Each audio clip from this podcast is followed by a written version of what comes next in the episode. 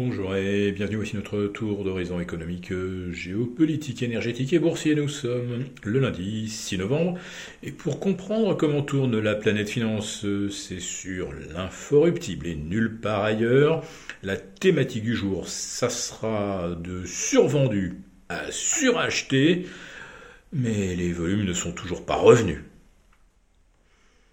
Oui, c'est assez rare comme cas de figure, voire en six séances le CAC 40 ou le S&P 500 ou le Nasdaq passaient de notoirement euh, survendus avec une jauge Fear and Greed Index passée dans le rouge et six séances plus tard, on est au contraire dans Extreme Greed, on est passé à complètement euh, suracheter. Alors on se dit que le marché a peut-être euh, effectivement changé d'optique, mais en fait ce qui ne change pas, c'est qu'il n'y a toujours pas de volume. Au bout de 5 heures de cotation à Paris, on n'a même pas atteint les 600 millions d'euros.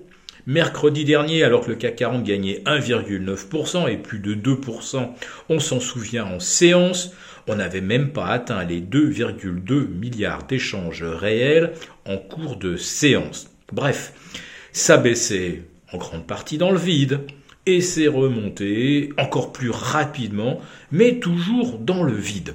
Alors pourquoi je vous dis plus rapidement? Bah, Tout simplement parce que on a effacé euh, pratiquement toutes les pertes depuis le 6 octobre dernier, c'est-à-dire avant le déclenchement des hostilités entre Israël et le Hamas. Mais quand on regarde le pétrole et quand on regarde le VIX, le baromètre du stress, alors là on est carrément revenu à une période bien avant les horreurs commises par le Hamas le 7 euh, octobre dernier, à une époque où on n'envisageait pas d'embrasement du Proche-Orient, et euh, le VIX est revenu donc sur ses niveaux du 29 septembre dernier.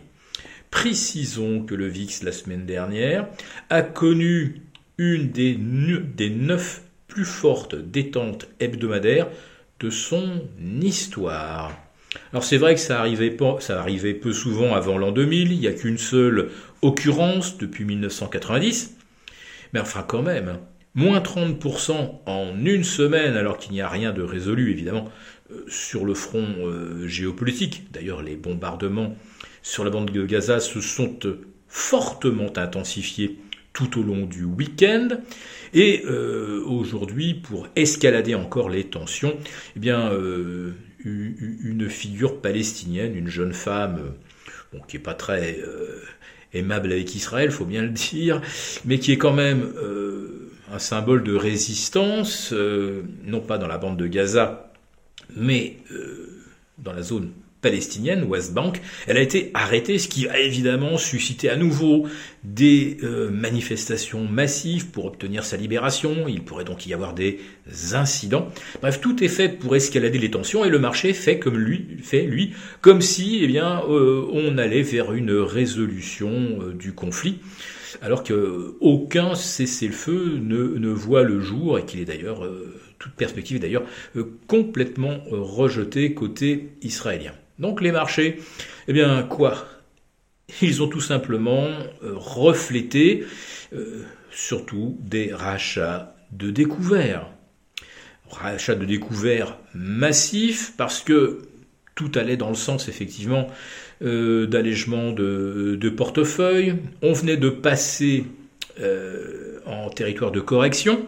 Et en fait, ça n'a duré qu'un jour. Vous voyez, depuis les sommets de juillet, finalement, le S&P n'a pas perdu plus de 10% si ce n'est 24 heures.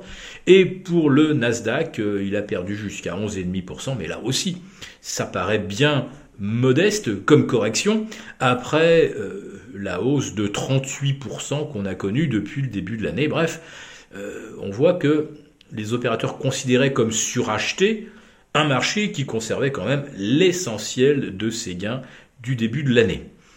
Donc, est-ce que ce euh, sursaut est, durable?